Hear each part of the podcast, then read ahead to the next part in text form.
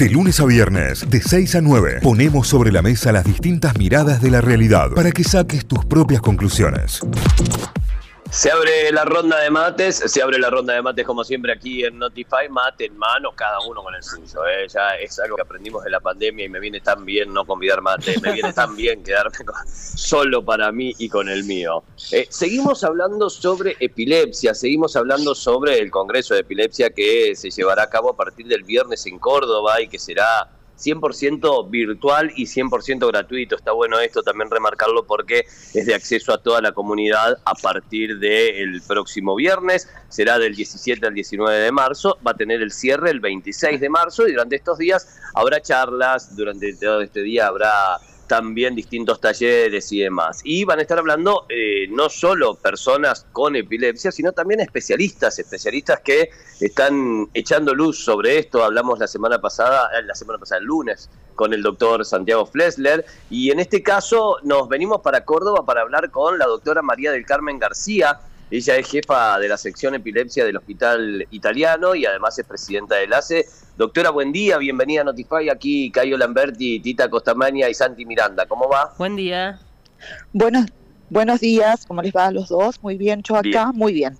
Bueno, muchísimas gracias por atendernos, doctora, para, para charlar sobre esto que eh, la verdad, a medida que vamos avanzando y a medida que nos vamos metiendo y vamos interiorizándonos en lo que es la, la, epilepsia, vamos desmitificando muchas cuestiones en torno a esto y vamos aprendiendo muchísimo más también. Eh, se agradeció y mucho la, participación del doctor Flesler el otro día, sobre todo por, por la cantidad de datos eh, datos que no sabíamos, datos que son comunes a, todo el mundo o, datos de personas o familiares de, personas con epilepsia y está buenísimo esto, ir, ir tirando un poco de, luz sobre esto. Eh, bueno, en su caso ustedes, eh, la, presidenta es la titular de, lo que es la sección epilepsia del Hospital Italiano, con todo lo que esto trae, con todo lo que esto trae aparejado, me gustaría empezar a hablar sobre los mitos de, que hay en torno a esto, los mitos que hay en torno a la, epilepsia y cómo de, empezar a demitificar un poco esto. ¿Cuál cree que es el mayor mito, doctora, que existe en torno a esto? Eh, es difícil decirlo con precisión porque hay muchos y todos ellos tienen su daño potencial. Pero para mí, que trabajo con neurólogos, eh, con pacientes adultos, creo que el más importante es este mito de que es como una enfermedad mental eh, que le quita capacidades a la persona y que hace que muchas veces los limiten o los estigmaticen los distintos trabajos o bien los discriminen, ¿no? que no puedan aplicar a distintos cargos laborales que pueden ejercer sin ningún tipo de problemas, tan solo por miedo a lo que es la enfermedad, no por otra cosa. Creo que ese es uno de los más dañinos, que en el caso de los chicos se ve algo similar con lo que pasa en las escuelas, ¿no es cierto? En las escuelas ha ido mejorando, en los trabajos no tanto. Em, después tenemos algunos otros que son por allí un poquito más folclóricos, si bien se quiere, como son los mitos de se va a tragar la lengua y por lo tanto hay que poner algo en la boca, o por cada crisis que tengo pierdo un montón de neuronas y entonces voy perdiendo capacidades. También son mitos que no son realidades, pero por ahí son no tan perjudiciales para el paciente. Ah, claro. Eh, bueno, no, me quedo con el, con el. Sí. Ah, bueno, dale, Tita, dale, dale. No, no, pensaba en esto, digamos, el de tenés que agarrarle la lengua o, ayudarle a que no se la trague en función de, la convulsión en el momento. Es como algo que era voz populi, era algo que tenías que hacer. Eh, mencionabas recién que en, en todo caso no sería tan grave si lo haces, digamos. E, eso es. es tranquiliza En realidad no hay que hacerlo. No hay que hacerlo. Primero, en realidad no hay que hacerlo. Aclaremos eso. Primero no hay que hacerlo, pero en caso de que suceda porque el voz populi funcionó, digamos.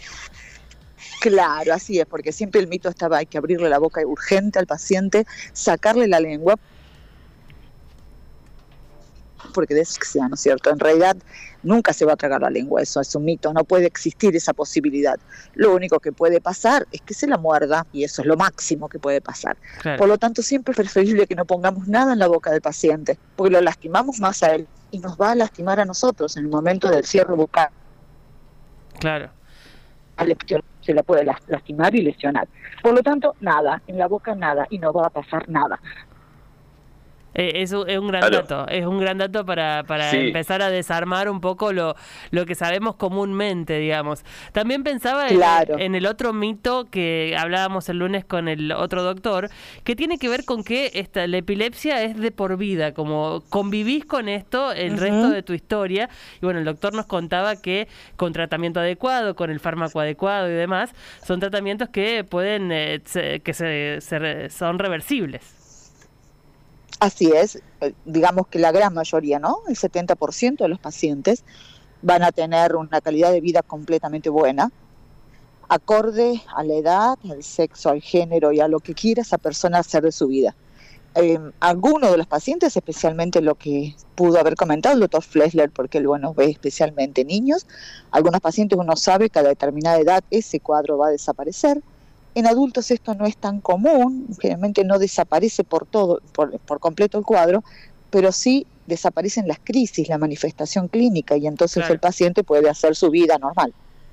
Claramente. Claro, bueno, no, y mm. el, el, mito sobre esta incapacidad para el trabajo, ¿no? Personas que en un preocupacional, eh, obviamente manifiestan el hecho de, tener epilepsia y, y, demás, que, sea una imposibilidad o que sea tomado casi como una cuestión discriminatoria a la hora de, eh, de ser tomado en un trabajo, ¿no? Y, lo fuerte que es esto, tanto para la persona que en este caso está atravesando esta situación, como para todo su entorno, o a la hora de tener que conseguir un trabajo, y más si se trata de una persona calificada para hacerlo, ¿no?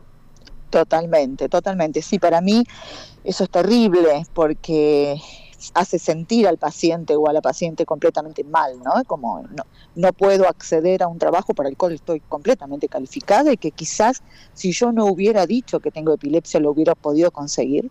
Esto lo lleva a que muchas veces no lo quieran decir.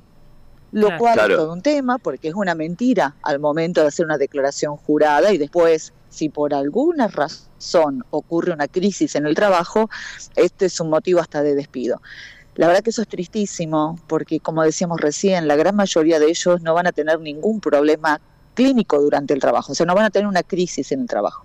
Y si la tuvieran, no es el fin del mundo, digamos, va a ser una crisis, va a ser un ratito, va a pasar y el paciente va a poder seguir trabajando. O sea que eh, esa, esa cuestión en, el medio laboral es terrible.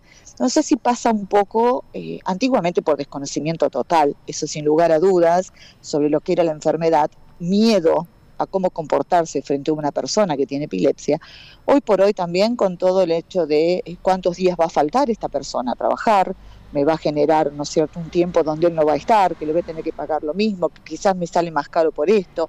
Bueno, todo ese tipo de cosas económicas también se mezclan un poco ahí en el momento de un trabajo y del contrato de un trabajo. Eh, ahí, mencionabas algunas cuestiones importantes, como por ejemplo eh, a la hora de eh, entrar a un trabajo, decirlo, porque la declaración jurada te puede jugar en contra, digamos, en función de un posible despido. Pero digo, en la situación cotidiana, en la, en la vida cotidiana, en tu entorno de amigos, en tu entorno familiar, tenés que comunicarlo, digamos, es, es como una necesidad, como parte de la patología, comunicarlo en caso de que por alguna razón una crisis aparezca. Sí, obvio, es lo mejor por varias razones. Por un lado, porque obviamente así la gente va a saber qué pasa, ¿no? Porque la primera vez que uno presencia una convulsión, especialmente las convulsiones más grandes, estas que uno está acostumbrado a ver en las películas o en la calle, ¿no es cierto?, donde el paciente se desmaya, se pone rígido, tiembla todo el cuerpo. No todas las crisis son así, pero bueno, en esos casos asusta mucho y el resto del entorno no sabe qué hacer y siente que si no hace algo a lo mejor el paciente se muere, lo cual no es así en ese grupo de gente, o sea, el grupo cercano, tu familia, tus amigos, si estás en un trabajo, el grupo laboral, tiene que saberlo. Porque una vez que vos se lo digas, el otro va a estar más preparado, perdón, va a estar más preparado para poder saber qué hacer en ese momento y no tenerle miedo a la situación.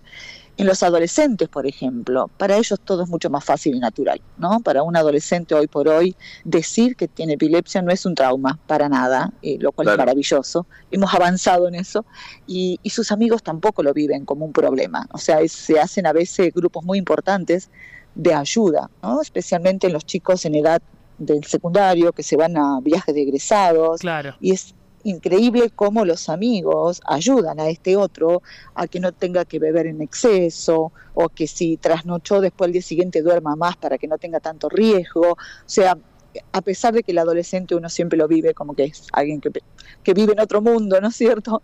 Y, totalmente despreocupado, es todo lo contrario, ¿no? Y muchas veces eso ayuda muchísimo muchísimo el control de, del paciente en sí, de sus manifestaciones. Está buenísimo que, así sea. Pensaba en esta opción, digamos, se da el diagnóstico, una persona recibe el diagnóstico de eh, una situación de epilepsia eh, en, su vida. Eh, ¿Hay capacitaciones o, hay instructivos para el entorno familiar, para los amigos? ¿Eso mm, se da comúnmente? No, no, no, no hay como un instructivo. Eh, y esto es mucho, también tiene mucho que ver con el médico, ¿no? El médico que esté a cargo de la situación. En mi caso en particular, me gusta pasarles toda la información. O sea, yo por lo general trato de dar el diagnóstico sin ponerles nombres ficticios, porque muchas veces cuesta decir la palabra epilepsia, cuesta escucharla. Entonces yo soy de la idea de hay que decirla de una. Y luego liviano, lo que significa, ¿no? Bueno, mira, sí, es epilepsia, pero esto no quiere decir que vas a tener esto, aquello o lo otro, sino ir bajando un poco la, la importancia o la gravedad del cuadro. Y ahí, en ese contexto, bueno, la familia es más fácil porque generalmente vienen a las consultas, muchos de ellos, uno les puede ir explicando. Y también es cierto que muchas veces eh, tratamos de ofrecernos, en mi caso, de ofrecerme de hablar con los amigos o con las parejas o cuando, por ejemplo, se trata de una persona que luego conoce a alguien y tiene una pareja, hablar con esa persona también para que sepa cómo hacerlo. Depende mucho de nosotros, no hay un verdadero instructivo. Eh, posiblemente estas actividades como el EpiFest ahora sea muy importante por eso, porque lleva la información a mucha más gente en un mismo tiempo, ¿no es cierto? Por eso es tan importante la difusión. Totalmente, totalmente. Por eso, del 17 al 19 de marzo, o sea, viernes, sábado, domingo y el cierre el próximo 26 de marzo, el EpiFest, eh, tenés toda la data en epifest.com, es el Congreso de Epilepsia para la Comunidad, 100% virtual, 100% gratuito, ahí tenés toda la data, podés acceder a cómo inscribirte en las charlas, a cómo inscribirte en los talleres y aprender muchísimo más.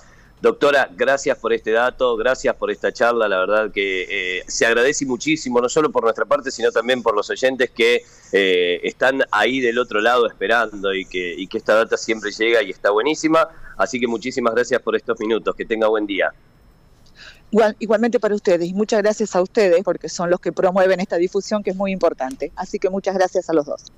Adiós, que tenga buen día. La doctora María del Carmen García, jefa de la sección de epilepsia del Hospital Italiano, además presidenta de ACE aquí en esta ronda de mates en Notify. Notify, las distintas miradas de la actualidad para que saques tus propias conclusiones. De 6 a 9, Notify, plataforma de noticias.